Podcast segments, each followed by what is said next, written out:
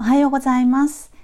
えー理想と現実のギャップが右脳でするりと埋まる夢かな右脳コーチゆきです、えー今日は9月の9日ということで、えー重陽の節句と言われていて、えご存知ですかね？今日は菊を飾るといいなんていうふうにお花屋さんには書いてありまして、まあ、早速ね私も飾っていますけれども、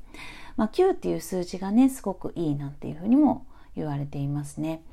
でえっ、とアレクサねあの アレクサにうちのアレクサに聞いてみたら今日は九九の日とも言っていました。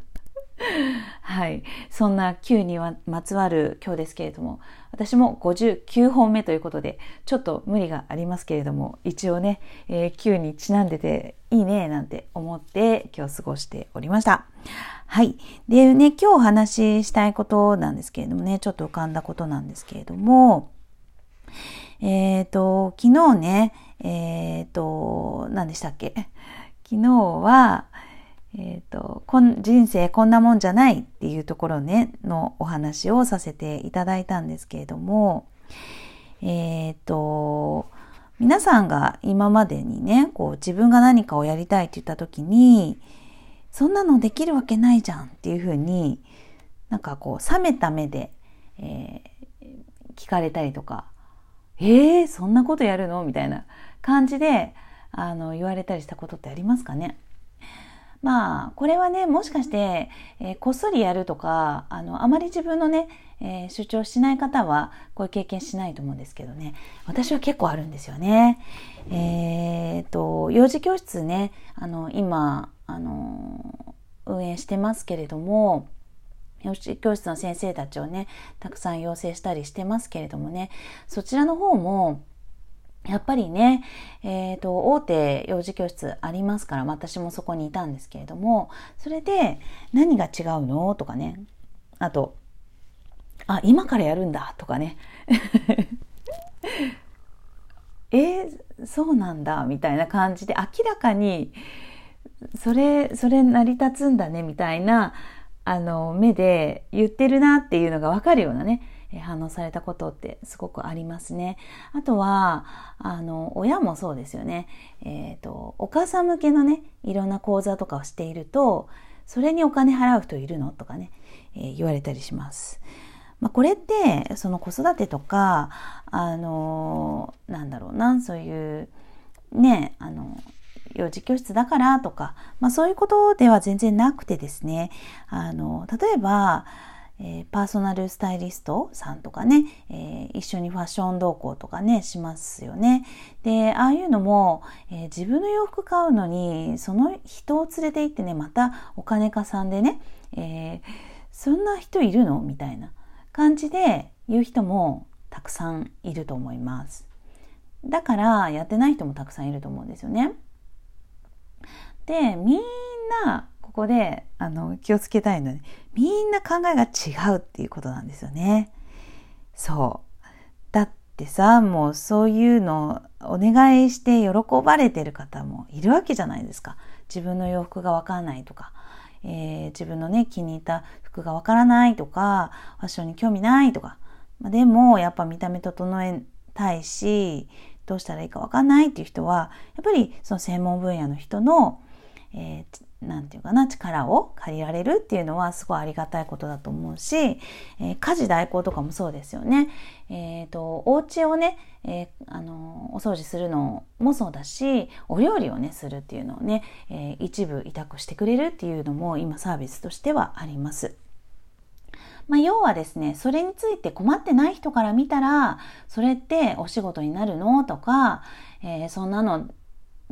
甘いねとか、なんかそんなのでできたら苦労しないよねなんていう言葉を言われることはあるかもしれないんですけれども、まあ要はですね、本当に困ってる人にとっては、もうお金払ってでも何してでも解決したいわけですよね。だから、その人、そういう欲しいって思ってる人じゃない人に何かを言われたことに対して、えーそんなね、気にしなくていいのかなと。本当にその人が、あ、そう言われた時にはね、言われた時には、あ、この人は困ってないんだな。この人は満たされてるんだな。それについてっていうふうに思ってあげたらいいですよね。大体困ってる時とかに、ああ、それすごいあったらいいとかね、あのー、すごい共感するとかね、あと自分もそうやりたいと思ってたりすると、なんかあなたも頑張ってみたいな感じの気持ちになったりします。まあ要は本当に人の言うことなんてね、あの、全然気にしてたらもったいないって話ですよね。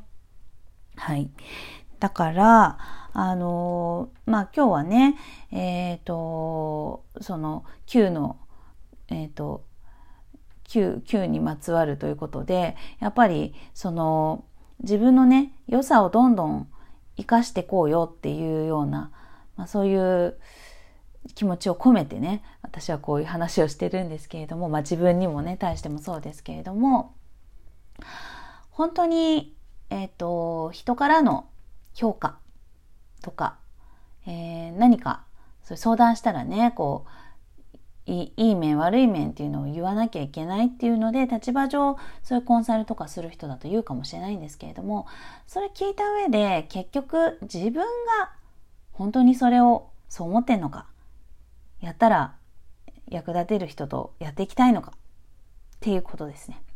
はい。だから、あの、自分を、自分がブレてる時は自分が本当にやりたいのかっていうのは問う必要はあると思うんですけれども、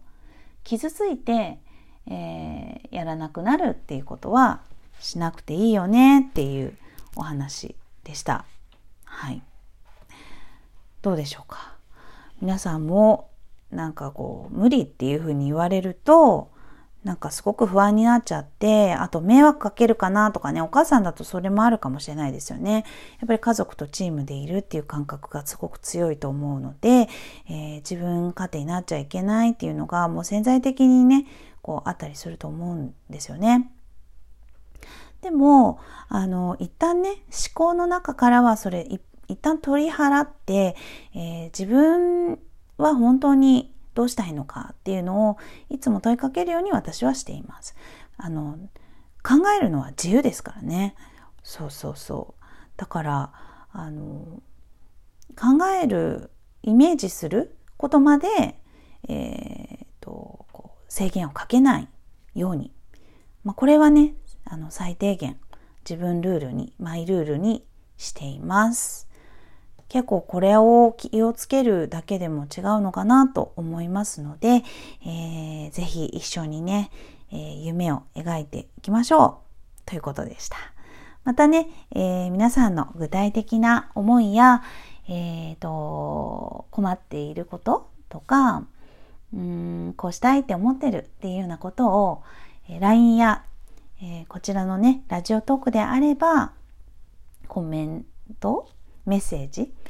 で、えー、送っていただけたら嬉しいです。はい。じゃあ今日もね、素敵な日をお送りください。最後まで聞いていただきましてありがとうございました。ゆっきーでした。